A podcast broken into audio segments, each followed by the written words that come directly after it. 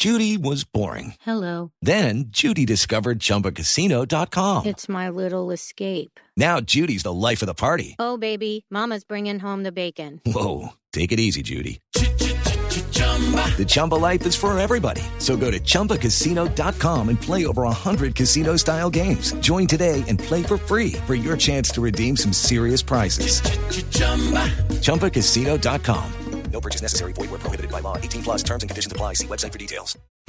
Y como les había anunciado desde muy temprano, vamos a hablar del nuevo liberalismo y nos acompañan a esta hora, aquí en Mañanas Blue, los hermanos Carlos Fernando y Juan Manuel Galán. Empiezo por Carlos Fernando. Carlos Fernando, bienvenido a Mañanas Blue. No le digo doctor Galán porque si no se me confunden eh, usted y su hermano. ¿Qué hubo, Camila? Muchas gracias por la oportunidad, por la invitación.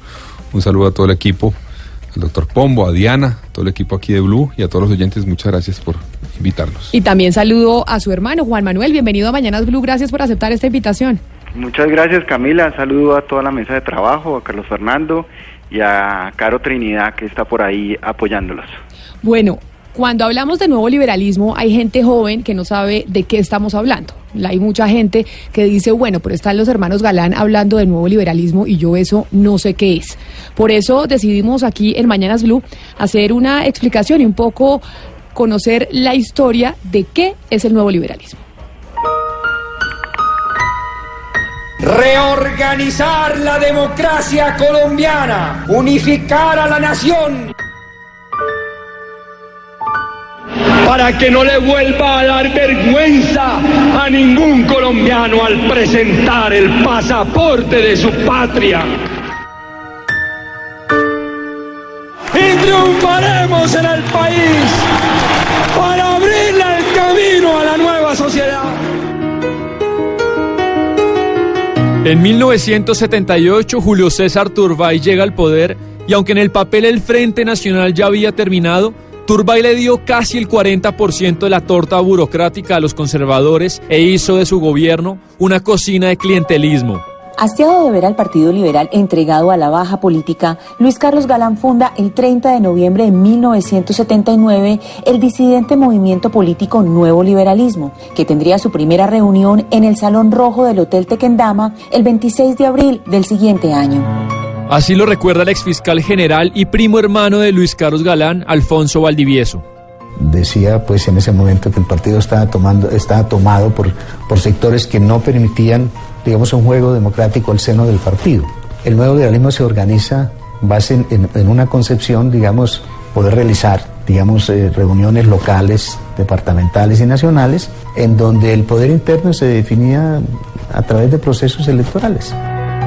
En la década de los 80, el nuevo liberalismo fue protagonista de un sistema bipartidista que empezaba a hacer agua. Bajo su lema, Bogotá pertenece a todos sus habitantes, Galán obtuvo una abrumadora votación en 1980 para el Consejo de la Capital. Para las presidenciales de 1982, que ganó Belisario Betancourt, quedó tercero con 746 mil votos. En las del 86 decide declinar su candidatura para arropar la de Virgilio Barco y derrotar a los godos. Y para las de 1990, cuando su talento político y madurez intelectual lo habían convertido en un candidato fuera de serie,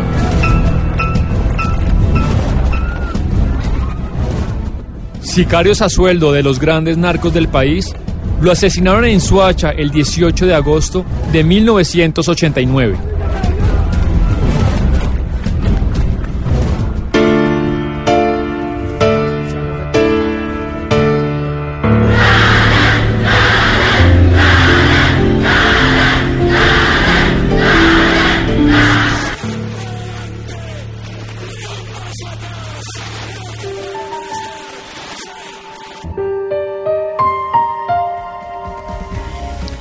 Y esa es la historia del nuevo liberalismo. Y por eso tenemos aquí en Mañanas Blue a los hijos, precisamente de Carlos Galán, que hoy están intentando revivir el nuevo liberalismo. Pero ayer Carlos Fernando, el Consejo Nacional Electoral, les dijo que no, que no les daba la personería jurídica y que no se podía revivir el partido. Antes de, traer, de entrar en los detalles del eh, Consejo Nacional Electoral, la pregunta es ustedes por qué lo quieren revivir. Usted estaba en cambio radical y su hermano estaba en el Partido Liberal. Empiezo con usted. Bueno, ¿Por qué razón eh, tienen esa intención? Bueno, el nuevo liberalismo, uno todavía le, le da duro oír esas, esas voces que ustedes pusieron hace un rato. El nuevo liberalismo representó en un momento dado de la política colombiana eh, un movimiento rebelde que decidió romper un poco con la forma de hacer política que estaba, eh, digamos, imperando en Colombia en ese momento, eh, rechazando esa manera de hacer política corrupta, de intereses particulares, y también con la intención de modernizar el país, de que hubiera un país mucho más democrático, no solamente en términos políticos, sino económicos y sociales, que fuera un país donde los temas modernos de las sociedades que están en transición como Colombia entraran en la discusión política, de la discusión pública y se abordaran y se enfrentaran. Fue el primero que habló, por ejemplo, de temas ambientales en Colombia en los años 80, habló del tema de descentralización y de cómo el gobierno a nivel territorial tenía que ser mucho más fuerte para garantizar una democracia plena, habló muchísimo de temas de derechos humanos, y de incorporar en la constitución política colombiana un capítulo entero de derechos humanos que no existía. Entonces fue, fue un, un movimiento, digamos, moderno, liberal, de pensamiento liberal, profundizando la democracia era su principal intención, pero sin caer en populismo, sin demagogia ni en extremismos, digámoslo Claro. así. Entonces nosotros creemos que hoy, dada la, la situación que vive el país, el país eh, requiere y debe abrirle la puerta a nuevas expresiones y una de esas debe ser el nuevo liberalismo, que es traer esa visión de país y de la política a la Colombia de hoy. Carlos Fernando, pero usted empezó a hacer política en cambio radical, entonces ¿por qué no inició haciendo política teniendo esta solicitud Bueno. del nuevo liberalismo en su momento cuando, cuando se metió en este mundo? Recuerdo que mi papá cuando lo, lo- lo- criticaron por entrar al Partido Liberal, por regresar al Partido Liberal, él decía, inclusive porque había iniciado su carrera dentro del Partido Liberal, él decía, yo estoy haciendo la larga marcha a través de las instituciones. Yo respeto, eso fue un- un- una posición muy importante del nuevo liberalismo y es no desconocer nunca las instituciones, trabajar dentro de ellas para fortalecerlas y recuperarlas. Entonces el inicio mío de mi carrera fue en cambio radical porque era un partido de origen galanista, supuestamente muchos de los galanistas terminaron iniciando cambio radical en los años 90 cuando hubo el escándalo del proceso 8000 y decidieron marginarse del Partido Liberal en el año 97. Ahí surgió cambio radical. Entonces yo por eso decidí arrancar ahí. Eh, y di una lucha a través de dentro de esa institución, una lucha eh, donde tuve peleas que usted recordará en el tema de los avales en muchas oportunidades, donde negué más de 400 avales en una oportunidad, revoqué otros, me enfrenté a Kiko Gómez, me enfrenté a Oneida Pinto y finalmente dije, por más esfuerzos que haga para tratar dentro de este partido de, de, digamos, lograr que el partido entienda que hay que superar y dejar atrás esas mañas políticas, no lo logré. O sea, básicamente usted se sale de cambio radical porque le parece que es un partido corrupto y dice, acá no hay otra alternativa, sino de verdad empezar un movimiento que cumpla con los ideales que yo planteo. Yo me sentí solo dando una pelea dentro de ese partido, solo, y no había interés de, por lo menos de la mayoría de miembros del partido, por digamos, tener en cuenta esas denuncias, abordar las denuncias y enfrentarlas y resolver el problema. Yo soy consciente que ningún partido está exento de que alguno de sus miembros termine involucrado en casos de corrupción. La pregunta es si el partido mira para otro lado o reacciona ante eso. En cambio radical no vi ninguna reacción. Entonces yo dije, ya llegó el momento de salirme. Bueno, eso con el caso de cambio radical, pero en el Partido Liberal, eh, Juan Manuel, ¿usted le pasó exactamente lo mismo? Pero la razón por la cual usted decide empezar a hacer esta lucha para que se reviva el nuevo liberalismo es porque, porque sintió que el Partido Liberal simplemente no iba a cambiar. Bueno, Camila, uno de los legados más importantes del nuevo liberalismo fue reconocer la importancia de la democracia interna dentro de los partidos, que dentro de los partidos hubiese una conexión con las bases, con los ciudadanos, que los ciudadanos participaran de las decisiones de los partidos. Y la última bandera de Galán antes de ser asesinado fue la consulta popular, para modernizar los mecanismos internos de decisión de los partidos, democratizarlos, haciendo las consultas populares y las elecciones primarias para escoger sus candidatos. Entonces yo eh, abanderé el año antepasado esa posibilidad dentro del Partido Liberal, que hubiese un proceso democrático para celebrar una consulta popular en marzo y de esa manera exponer las tesis del partido, sus propuestas y que los precandidatos tuviesen una competencia democrática por la candidatura presidencial del Partido Liberal y del centro, que era digamos, el camino que estaba vacío, sin intérprete sin representante, y que tenía posibilidades de posicionarse para llegar a la presidencia de la República. Lamentablemente, pues el doctor Gaviria y quienes manejan el Partido Liberal tomaron una decisión absurda de hacer una consulta típica que costó 40 mil millones de pesos entre el doctor de la calle y el doctor Cristo, que no funcionó por supuesto porque eh, fue un fracaso en cuanto al resultado electoral, pero después el Partido Liberal terminó abandonando a su candidato, al doctor de la calle, y los resultados que el país conoce en primera vuelta desastrosos para el candidato único del Partido Liberal. Entonces yo me encontré realmente con una muralla china en ese momento que no permitió que se pudiera tomar una decisión democrática como se tomó hace 30 años y además muy irónico porque el primer protagonista de la primera consulta popular que celebró el Partido Liberal para escoger su candidato presidencial fue el doctor César Gaviria en marzo de 1990 cuando gana la consulta popular, va a las presidenciales y se convierte en el presidente de la República. Pero, Entonces, esa falta de garantías hizo que, que fuera imposible seguir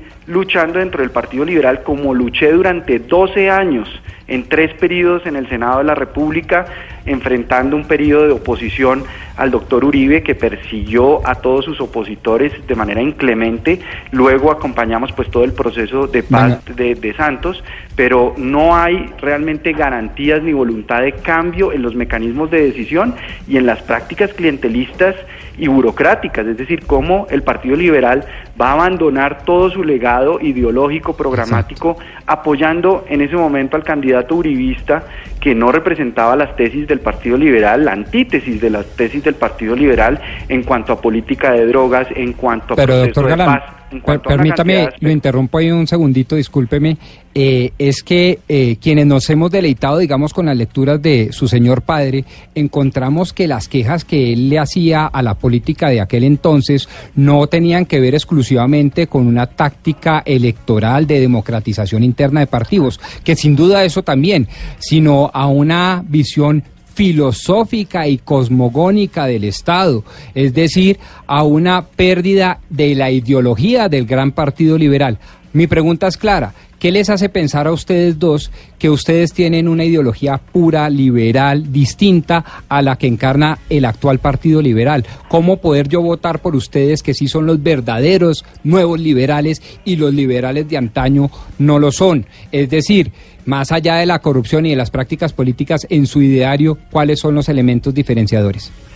Bueno, en primer lugar, la consulta popular no es un tema táctico de mecánica electoral, es un tema de que los ciudadanos puedan participar en decisiones cruciales de los partidos y no simplemente miren desde afuera una convención prefabricada mañana de caciques y gamonales que toman las decisiones a espaldas de los ciudadanos. Y por otro lugar, si usted mira el récord eh, que yo he tenido en el Senado de la República en estos 12 años, en estos tres periodos, pues he sido eh, lo más coherente posible con el, ideario liberal, pues eh, proponer la legalización de la marihuana medicinal, ¿qué puede haber más liberal que eso? Luchar contra los falsos positivos y hacer los debates de los falsos positivos con las madres en Suacha, hacer el debate de agroingreso seguro, proponer que los ciegos en Colombia puedan acceder a un software gratuito, lector de pantalla, e incluirlos en todo este proceso de desarrollo y de educación. Eh, todos estos proyectos de ley relacionados con una nueva política de droga, relacionados con una reforma a la justicia penal militar, que eh, pues usted puede ver el récord en estos 12 años en el Senado, pues es coherente con las ideas liberales y con las ideas de transformación y de modernización del Estado y de inclusión de quienes nunca han estado incluidos, pero también se requiere que los partidos modernicen sus mecanismos de decisión, le den garantías a nuevos liderazgos, a los jóvenes que quieren participar en política y no se envuelvan camarillas y roscas que se dedican a repartirse entre ellos el poder y a perseguir a quienes no estén de acuerdo con esas camarillas. Sí. Oiga, sobre esa lucha en solitario y, estéril que dice Carlos Fernando Galán dio durante un buen tiempo en cambio radical, eh, lucha contra las prácticas burocráticas y clientelistas. Quiero preguntarle, Carlos Fernando, ¿usted hoy qué piensa del líder natural de ese partido, de Germán Vargas Lleras? ¿Lo defraudó? Eh, se, equivocó en su estrategia para llegar a la presidencia de la República.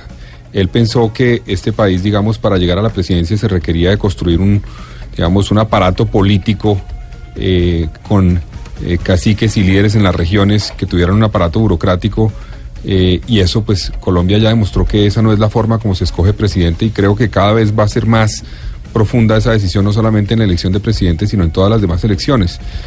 Vargas Lleras se preparó mucho, tal vez era la persona más preparada para ser presidente en la elección pasada, y que tenía el mejor plan de gobierno, pero eso es una cosa y otra cosa es cómo se llega allá. Y cómo llegar allá, él escogió un camino equivocado, en mi opinión, y eso pues llevó a que los colombianos tomaran la decisión que tomaron.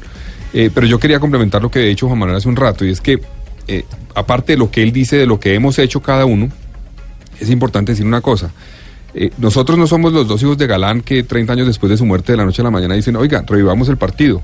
Nosotros hemos dado una lucha cada uno en la política, además inclusive lo hemos hecho a diferencia de otras familias que participan en política diciendo, oiga, yo me lanzo al Senado y a mi hermano lo pongo en el Consejo y así lo elijo con mis votos y, ah, utilizo un aparato para elegirlo.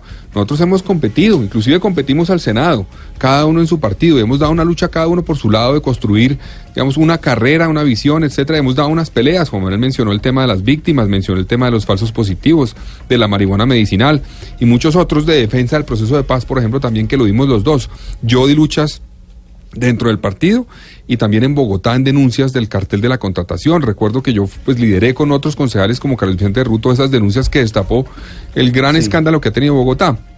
Entonces yo creo que a nosotros eh, la decisión que tomaron los partidos, Cambio Radical y Liberal, en un momento dado después de tantas batallas de decir, hombre, nos vamos con el candidato que estuvo en contra del acuerdo de paz, que estuvo en contra de lo que hemos planteado nosotros en nuestras tesis políticas en Bogotá y a nivel nacional, pues era incoherente. Y yo sí dije, si he tenido diferencias, esta es la más profunda de todas con mi partido. No puedo seguir en un partido que después de ocho años de defender unas tesis sobre el acuerdo de paz, sobre cómo resolver el problema del conflicto armado, por el simple hecho de que fue derrotado electoralmente, pues hasta ahí llega la coherencia. Lo importante es con el que ganó. No, yo ahí dije no más. Esto ya es la, digamos, la gota que rebosa la copa. Carlos Fernando, usted acaba de mencionar a, mm, eh, al eh, concejal de RU que dijo que dijo eh, lideramos unas investigaciones del carrusel de la contratación en Bogotá y unas denuncias. Y eso me lleva a preguntarle algo que me decía Néstor Morales esta mañana temprano cuando le anunciaba que ustedes iban a estar aquí presentes y que realmente lo que se estaba cocinando era una alianza entre sectores alternativos como el nuevo liberalismo con el Partido Verde con Claudia López con Antonio Navarro para una eh, posible candidatura a la alcaldía de Bogotá. Es eso así ustedes están pensando en que esa coalición política de esos sectores para las elecciones que se vienen en este año es posible? Eh, bueno, es- estamos un poco temprano para eso, la No, verdad. ya sé, pero como le digo, como hablamos de eso, es- y, y usted, y Pues usted es una ojalá, de las ojalá personas... recuperemos la personería jurídica, ojalá el Consejo de Estado falle favorable. Confiamos en que lo hará en derecho y con garantías, a diferencia de lo que ocurrió en el Consejo Electoral. Y ahí llegará el momento donde nos reunamos como, como movimiento con todas las personas que quieren hacer parte de él para tomar decisiones sobre esas estrategias eventualmente que tienen que, digamos, estar marcadas por lo que yo acabo de decir, por coherencia. Aquí no puede ser, venga, sumémonos a ver eh, con, con quienes eventualmente creemos que tenemos chance de ganar, sino venga, quién tiene unas posiciones similares Pero sobre no, el lo tema de- pero territorial. no lo descartan, es decir, no, usted no pues yo no descarto, a estas alturas no descarto eso, aunque lo, lo que sí descarto es la posibilidad, y plantearía eso en el nuevo liberalismo, si lo logramos revivir, que, que vayamos a hacer alianzas con los extremos. O sea, yo descarto que los extremos de izquierda o de derecha puedan ser aliados en algún momento del nuevo liberalismo. Y ya, y me ap- aprovecho para preguntarle a Juan Manuel algo que usted acaba de decir. Esperemos que en el Consejo de Estado podamos tener mayor éxito con revivir la personería jurídica del nuevo liberalismo. ¿Por qué creen ustedes que en el Consejo Nacional Electoral no se dio? ¿Por qué, Juan Manuel, usted cree o quiénes estuvieron ejerciendo presiones en ese alto tribunal para que no les dieran a ustedes eh, la personería? Bueno, Camila, el diseño institucional del Consejo Nacional Electoral es un rezago del Frente Nacional, cuando la famosa milimetría que pues tal vez los jóvenes no recuerdan, en donde eh, para terminar la guerra fratricida entre liberales y conservadores se estableció una milimetría, una repartición del poder milimétricamente establecida entre conservadores y liberales, cerrando los espacios de participación y eso generó que las FARC, que otros grupos guerrilleros surgieran porque vieron que el único camino era la lucha armada. El nuevo liberalismo les dio un ejemplo y un testimonio histórico fundamental, afirmando que los cambios, así fueran más difíciles, más sacrificados, más complicados de lograr, se podían hacer sin recurrir a la violencia ni apelar a las armas. Esa fue una lección para los grupos guerrilleros que les dio el nuevo liberalismo y pues Pero- ese pero, Consejo Nacional Electoral está integrado pues por partidos políticos. Son realmente políticos que fungen como magistrados pero que tienen unos jefes de los partidos que son quienes les dan las instrucciones de cómo deben fallar de acuerdo a sus intereses partidistas y a sus cálculos electorales. Entonces, cuando usted reúne una junta de partidos tradicionales y les pregunta si les parece que pueda resurgir un partido que antes existió, que lo exterminaron, o aparecer un nuevo partido, pues ¿qué van a decir? Por supuesto que no les interesa porque viene a competirles, además a competirles por un voto que es el voto de opinión, que es un voto muy importante que está surgiendo con mucha fuerza en el país, lo vimos en la consulta anticorrupción.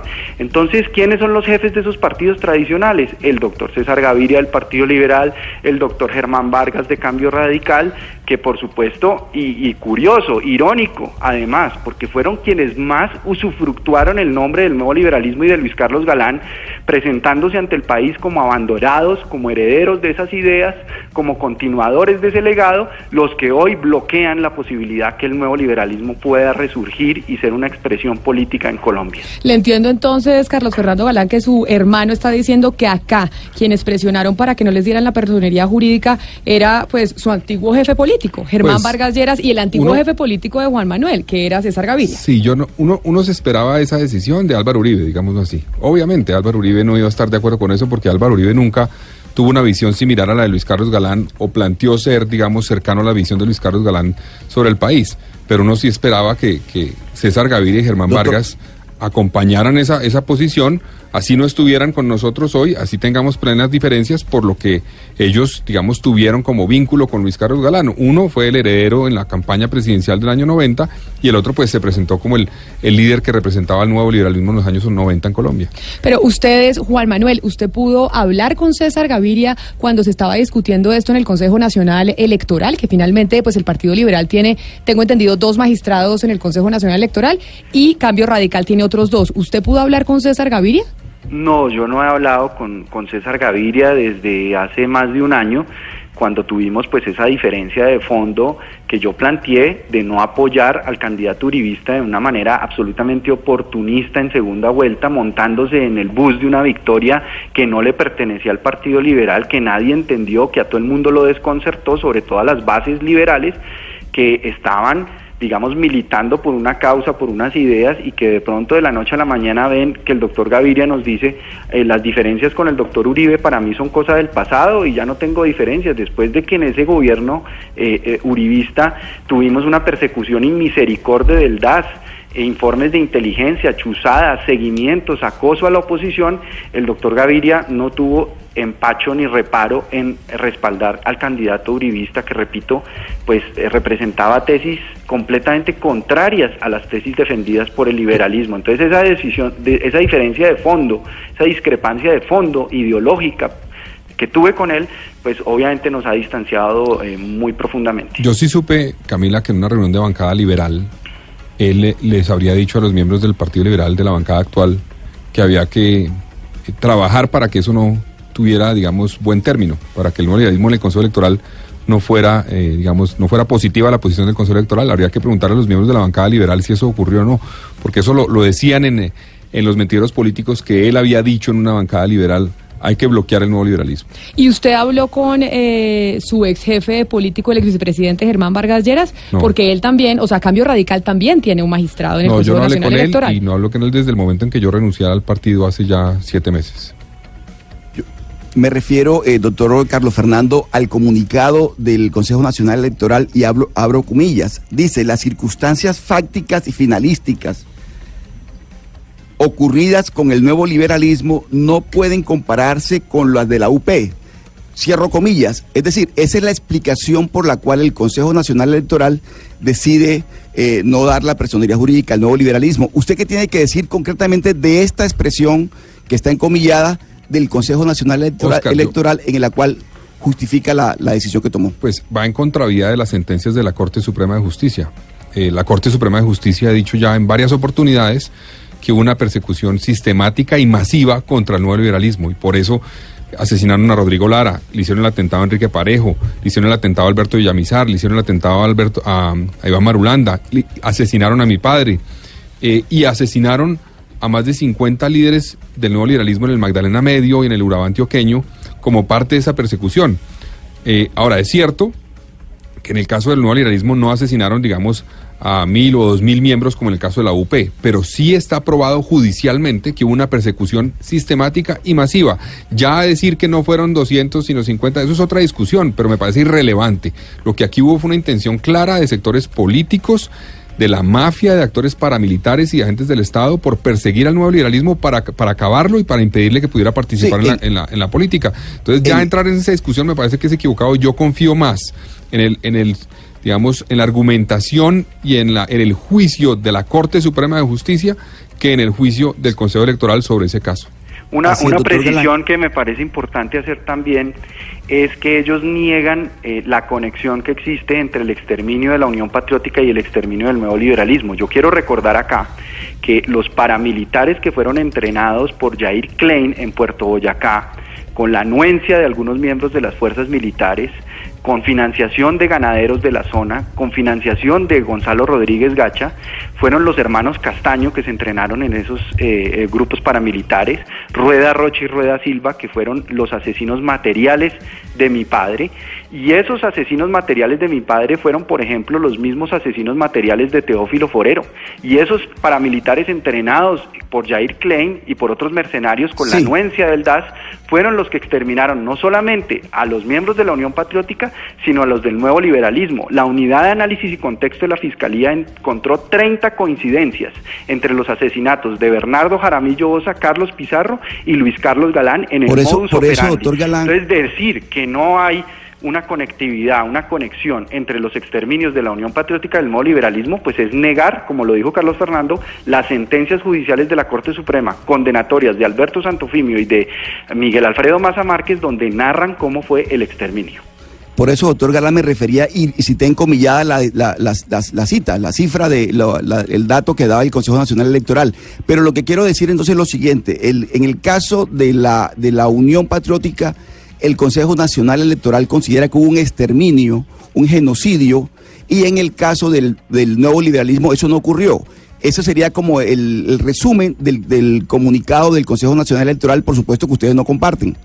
Pues no lo compartimos y es una negación de la realidad judicial del proceso que lleva más de 30 años, cumple 30 años este año de 2019, donde la Corte Suprema de Justicia ha emitido dos sentencias condenatorias a dos responsables del asesinato de Luis Carlos Galán, donde la Fiscalía ha investigado desde hace muchísimos años con el apoyo de la Procuraduría y con grandes dificultades reconstruyeron esta investigación y establecieron, como lo narró Iván Marulanda en la audiencia pública convocada por el magistrado de la decisión de ayer, el magistrado Pérez, que fue una decisión en favor de la recuperación de la personería jurídica, eh, cómo fue el exterminio y cómo fue el acoso y la persecución sistemática. Por eso el crimen de Galán, el crimen de Rodrigo Lara, el crimen de Guillermo Cano fueron declarados de lesa humanidad, porque se comprobó la sistematicidad y la masividad, que son dos condiciones esenciales para declarar un crimen de lesa humanidad. Es increíble que Iván Marulanda del Partido Verde, Juan Lozano cercano al uribismo y Gustavo Bolívar del petrismo y del polo democrático reconozcan el exterminio del nuevo liberalismo,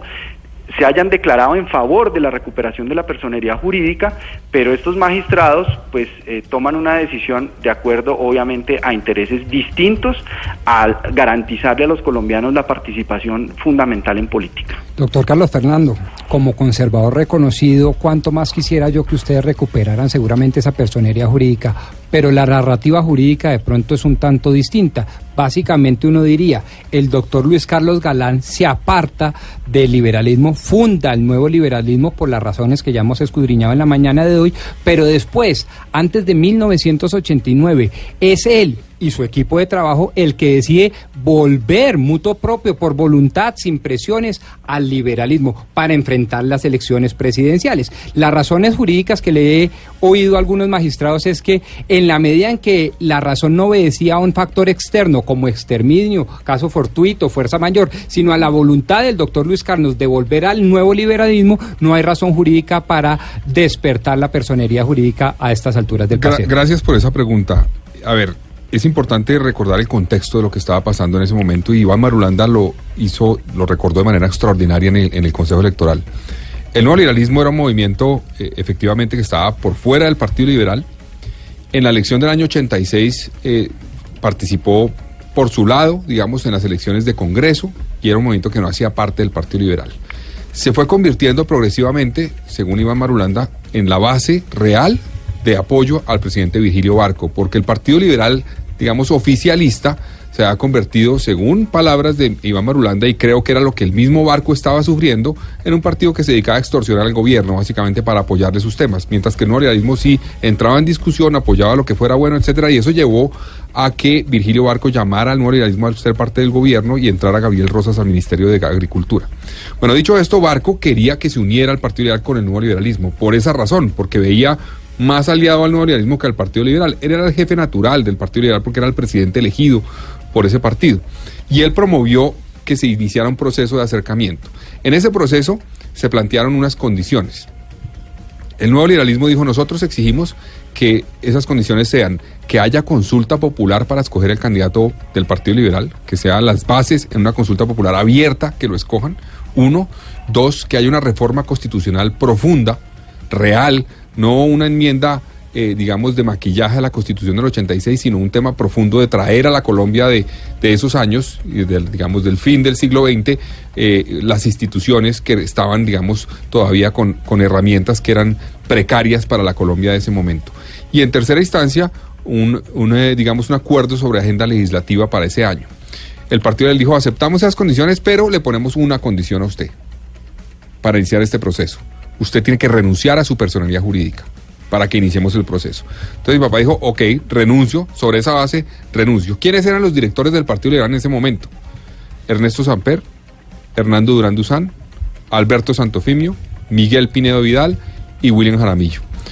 Cuatro de los cuales terminaron en algún, digamos, momento involucrados en temas relacionados con el narcotráfico en Colombia.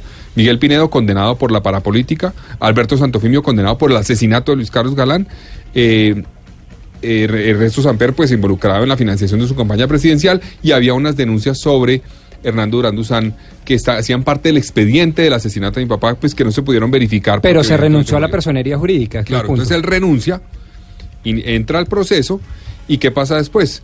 Él no puede participar en la consulta popular porque lo matan. La, cos- la reforma constitucional que se había pactado la hunden porque los liberales, incluido por ejemplo Mario Uribe, eh, que era en ese momento representante de la Cámara, le incluyen un mico a la reforma constitucional para tumbar la extradición en el año 89 y termina entonces el, el ministro Carlos Demos decidiendo hundir la reforma antes de avanzar en esa reforma porque obviamente digamos estaba viciada por cuenta de que iba en contra de la extradición y favoreciendo a los narcotraficantes. Entonces lo que hubo ahí fue realmente un engaño. A él le exigieron renuncie y le pactamos estas condiciones y se las aceptamos. Él aceptó la condición que le pusieron y después le incumplieron en todo y no lo dejaron participar y lo mataron algunos miembros del Partido Liberal. Estamos también, hablando de- también es importante recordar una cosa muy pequeña, Camila, Sí. y es que eh, el doctor Juan Lozano en la audiencia don- donde habló Iván Marulanda y Gustavo Bolívar, dijo que efectivamente había habido un engaño y que había habido una cosa que llaman los abogados el vicio de consentimiento, que es que cuando a una persona en un acuerdo, en un pacto, la llevan engañada, eh, le ponen eh, conejo porque hunden la reforma constitucional, acaban con la agenda legislativa y fuera de eso participan directamente en el asesinato de su de la otra parte con la que han pactado, que eso está absolutamente probado porque además en el aniversario 25 de la muerte de Luis Carlos Galán, Héctor Riveros, director del Instituto de Pensamiento Liberal, organizó un acto en donde el Partido Liberal nos pidió perdón a nosotros como familia por haber participado en el asesinato de Luis Carlos Galán. Esos son hechos absolutamente ciertos y comprobados que demuestran que lo que sufrió mi padre y lo que sufrió el nuevo liberalismo en ese momento, como lo dijo Carlos Fernando, fue un vil y burdo engaño. Ya que estamos hablando del nuevo liberalismo con los hermanos Galán, con Juan Manuel y Carlos Fernando, después de que el Consejo Nacional Electoral decidió ayer negarles la personería jurídica, ustedes están dependiendo del Consejo de Estado, pero dependen del Consejo de Estado también para decidir qué van a hacer políticamente en este 2019. Claro, eh, y por eso yo creo que es casi que necesario hacer una pregunta que resulta hipotética, pero en caso dado que el Consejo de Estado decida sobre la personería jurídica del nuevo liberalismo, ¿usted, eh, Carlos Fernando, sería el candidato a la alcaldía por el nuevo liberalismo, a la alcaldía de Bogotá? Pues Diana, yo no es un secreto que yo he participado ya en política eh, en Bogotá, fui candidato a la alcaldía, fui concejal, la mayor votación mía al Senado fue en Bogotá, eh, trabajé en la campaña pasada ayudándole a Enrique Peñalosa. Y, y yo quiero seguir trabajando en Bogotá, sin lugar a dudas quiero hacerlo, pero, pero quiero someterme al proceso que el nuevo liberalismo determine, digámoslo así esperar a que el nuevo liberalismo ojalá se reviva y una vez se reviva construir de manera colectiva una propuesta para Bogotá. Y si yo puedo ser el representante de eso a nombre del nuevo liberalismo sería un motivo de orgullo para mí poder representar esas banderas en, en Bogotá. Pero yo creo que todavía esperemos a que surja el nuevo liberalismo y a que definamos en el marco del partido nuevo las reglas para presentarle una propuesta a la ciudad. Pero ya que está hablando de Enrique Peñalosa y que usted eh, estuvo con él acompañándolo en Bogotá durante su candidatura, hoy, ya años después, haga una evaluación de la, de la alcaldía de Enrique Peñalosa.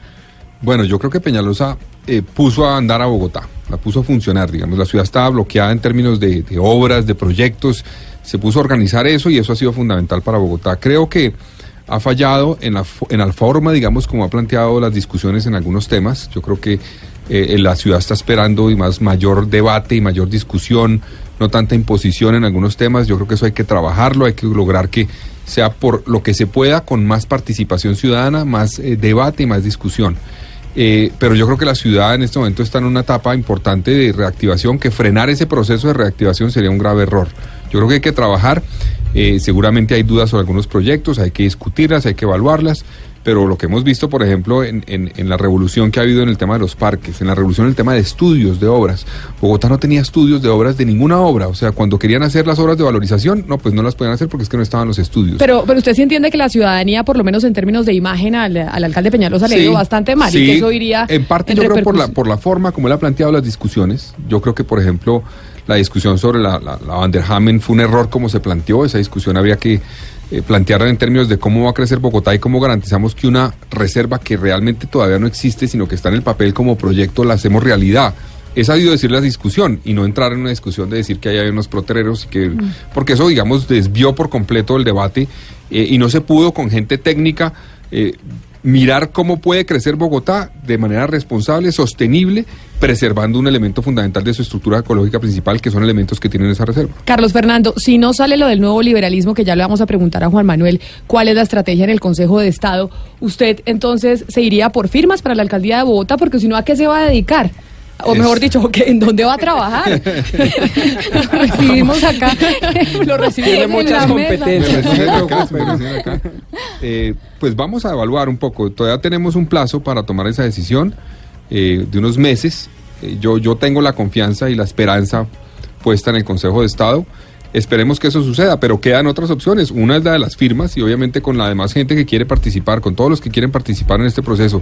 A nombre del nuevo realismo evaluaremos, si no nos dan la personería, bueno, decidimos participar, ¿cómo lo haremos? Recogemos firmas, presentamos lista a consejo, presentamos lista a Sajal, evaluaremos eso, pero esa opción está ahí Pe y es posible, no, sin Pero no dudas. tienen tanto tiempo, porque el Consejo del Consejo Nacional Electoral da hasta el 26 de febrero para las consultas interpartidistas y ya tendrían que estar Para como las consultas, sí, por pero eso. no para la ¿Y si van a participación en el proceso. Pero ¿y si van a hacer coaliciones ustedes o algo?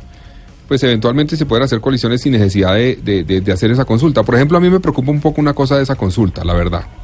¿De Yo cuál soy- consulta? De las consultas, en mayo. Eh, ok. Es otra vez hacer una consulta en un día donde eventualmente no participa mucha gente y gastamos 30 mil, 40 mil, 50 mil millones de pesos. Porque ese día no hay elecciones de Congreso o una elección que jale la votación y que haga, haga que mucha gente salga a votar. Pero Entonces, así se democratizan los partidos, es lo que está diciendo el hay que doctor buscar, yo creo que hay que buscar fórmulas nuevas eh, para, para que haya participación ciudadana. Yo creo que la, la tecnología permite hacer muchas cosas para, para buscar fórmulas mucho más baratas de hacer un proceso electoral similar al de octubre, pero en mayo, que puede costar, no sé, a nivel nacional, ¿cuánto? Más de 200 mil, 300 mil millones de pesos para que salgan a votar en Bogotá 50 mil, 100 mil, 200 mil personas cuando deberían salir a votar 3, 4 millones, pero no salen porque afortunadamente la gente no está acostumbrada a esos procesos.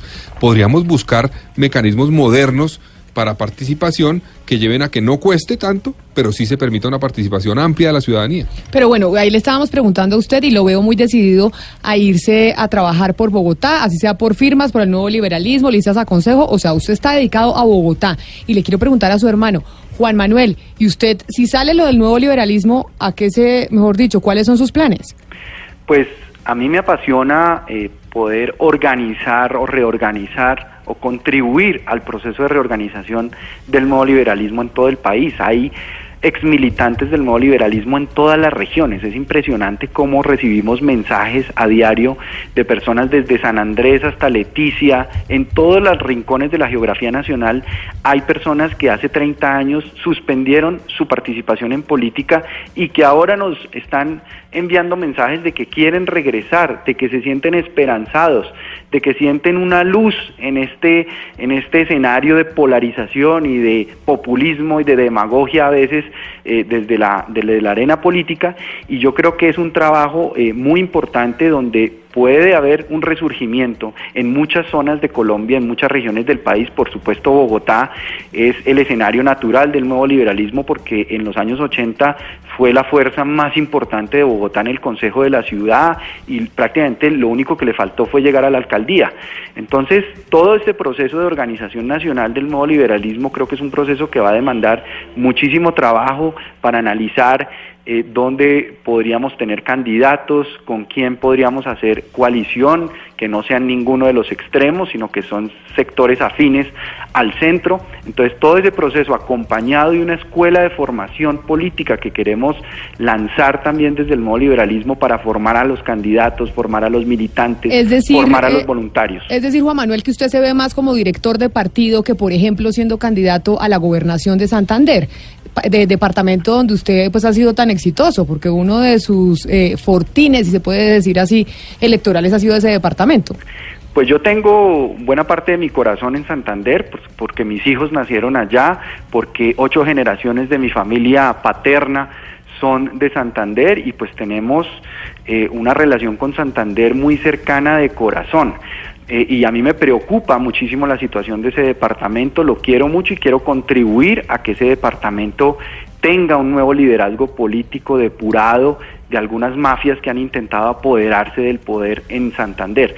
Pero, pero repito, la responsabilidad del movimiento de trabajar porque el nuevo liberalismo resurja en todas las regiones va a ser una cosa muy dispendiosa que va a requerir mucho trabajo. Ahora, si yo voy a ser quien lo dirija, eso lo determinarán, por supuesto, los organismos del partido estatutariamente que se reúnan cuando el partido pueda resurgir y escojan eh, a la persona que más les parece eh, competente o pertinente que, que lidere ese proceso. Yo aspiro a ser un soldado de esa causa, a trabajar además porque se concrete la posible aspiración de Carlos Fernando a la alcaldía de Bogotá, lo voy a acompañar, lo voy a ayudar en todo lo que esté a mi alcance para que eh, logremos eso que va a ser muy importante, como él lo dijo, para que la ciudad no pierda una dinámica que ha venido recuperando a pesar de las metidas de pata de comunicación del alcalde Peñalosa, que recupere esa visión de ciudad, esa proyección de ciudad que perdió durante eh, los tres gobiernos de la izquierda. Yo a los dos eh, los oigo muy confiados en el Consejo de Estado, así como los oigo que sabían que lo del Consejo Nacional Electoral iba a ser así, porque mencionaron lo de César Gaviria, que estaba moviendo las cosas allá en el Consejo Nacional Electoral, lo de Germán Vargas Lleras. ¿Por qué están tan confiados del Consejo de Estado y que el Consejo de Estado vaya a fallar antes del plazo que da el Consejo Nacional Electoral? Pues más que confiado en que el Consejo de Estado va a fallar, así es confiados en que hay argumentos suficientes para que eso se dé y que el Consejo de Estado no toma esas decisiones con base, digamos, en intereses políticos, sino que ellos van a revisar el caso, lo han revisado ya y van a, eh, eh, digamos, a evaluar los argumentos que están en la ponencia, eh, inclusive la ponencia del Consejo Electoral, que fue muy importante, aunque no la tuvieron en cuenta los magistrados del Consejo Electoral, y que esos argumentos que están ahí planteado, planteados son suficientes para que se tome la decisión. Yo creo que la fortaleza del expediente es lo que nos da la, la confianza y la esperanza en que el Consejo de Estado falle en derecho. Pero entonces, ¿usted cree que va a fallar cuándo, Juan Manuel? Bueno, pues eh, hay una cosa muy importante y es que nosotros hemos puesto de presente ante el Consejo de Estado que ya nos causaron un daño irremediable que fue no habernos podido presentar el año pasado a las elecciones de Congreso ni a la elección presidencial. Los tiempos están jugando en contra nuestra en cuanto a que el calendario electoral de este año, como lo mencionaba Diana, se avecina ya rápidamente en febrero y nos causarían un segundo daño irremediable que es no poder participar en las elecciones regionales y locales de este año. Entonces, el Consejo de Estado viene estudiando este proceso desde el mes de mayo del año pasado. Ya se surtieron todas las etapas procesales de audiencias, de práctica de pruebas, de alegatos finales, pero los términos para el fallo en el Consejo de Estado fueron suspendidos a raíz del recurso de reposición que la Procuraduría interpuso y que fue resuelto el día de ayer negativamente con esa tercera negativa, porque hay que recordarle a la opinión pública que nos han negado en el Consejo Nacional Electoral tres veces con argumentos distintos la personería jurídica. La primera vez fue en marzo del año pasado con el argumento de que tenían dudas sobre la legitimidad de los peticionarios. La segunda vez fue en agosto en donde argumentaron que Luis Carlos Galán había ido, como lo dijo el doctor Pombo, a cancelar personalmente y voluntariamente la personería jurídica del nuevo liberalismo, ignorando el contexto del engaño que se dio en esos diálogos y acuerdos con el Partido Liberal. Y la tercera negativa ahora es porque encuentran que no hay eh, coincidencia eh, fáctica y finalística, unos términos ahí rarísimos, entre el exterminio del nuevo liberalismo y el exterminio de la Unión Patriótica. Sí. Entonces, ahora esperamos y confiamos que haya debido proceso, que haya un fallo en derecho con plenas garantías en el Consejo de Estado que viene estudiando este caso desde mayo del año pasado. Se nos acaba el tiempo, pero no puedo dejar de preguntarles a los dos, y es a dos personas cercanas cada uno en su partido, de su misma generación, de su misma edad. A Carlos Fernando por Rodrigo Lara y a Juan Manuel por Simón Gaviria. Es decir, pensaba uno que eran la misma generación, amigos, estuvieron Exacto. haciendo política de la mano. Hoy en día, ¿qué? Se detestan. ¿Usted, doctor Galán, se No, detesta con el no. doctor Lara? No, yo no detesto a Rodrigo Lara, no, ni más faltaba, no. Yo lo respeto, tenemos diferencias. eh, Grandes, de ha mandado unos trinos fuertes contra el nuevo liberalismo. Bueno, es respetable, digamos, la decisión, eh, digamos, una posición distinta a la nuestra. Yo he tenido diferencias con Rodrigo en el pasado, digamos, y respetuosas. Él, por ejemplo, decidió acompañar a Neira Pinto en su campaña en La Guajira. Yo decidí marginarme precisamente de la dirección por ese apoyo. Él decidió aspirar dentro del cambio radical en, una lista donde había personas cuestionadas. Yo decidí marginarme. He- hemos tenido diferencias y yo, pues, respeto la decisión que él tome y respeto la posición que él tenga en este, en este aspecto, pero obviamente no la comparto. Y a usted, eh, Juan Manuel, por el caso de Simón Gaviria. Bueno, pues el doctor Simón Gaviria, yo le di la bienvenida en el Partido Liberal. Cuando él estaba en el país que soñamos de Enrique Peñalosa con David Luna, ellos regresaron al Partido Liberal y realmente yo eh, eh, lo recibí pensando en que íbamos a, a tener una identidad generacional y una coincidencia en la manera de hacer política pero pues por el camino me di cuenta que él tenía una concepción distinta, sobre todo de la manera de hacer las campañas, de organizarlas, de hacer la política, distinta a la mía, a la que yo buscaba representar dentro del Partido Liberal de manera muy solitaria, pero eh, de todas maneras eso nos fue alejando políticamente, pero, Pero- en lo personal pues yo no tengo ningún problema con él. Pero usted ha hablado con él últimamente porque eh, él está como perdido desde que lo mencionaron con el tema de Odebrecht. Sí, yo lo último que supe es que él se había ido a, a estudiar en el exterior, a hacer unos estudios, pero la verdad no he sabido nada más de él, ni ha tenido ningún pronunciamiento por redes sociales reciente, ni, ni ninguna presencia acá en Colombia que nos haya hecho coincidir en algo. Eh, pues eh, eso es lo que yo sé hasta ahora. Son los hermanos Galán, Juan Manuel y Carlos Fernando, los dos aquí presentes en Mañanas Blue hablando del nuevo liberalismo. A los hermanos Galán, muchas gracias por venir. Muchas gracias, Camila, a todo el equipo de Blue. Camila, muy amable, un saludo a Diana y a todo el equipo de Blue, al doctor Pombo y a Caro Trinidad. Una de la tarde en punto, quédense aquí en Blue Radio con Meridiano.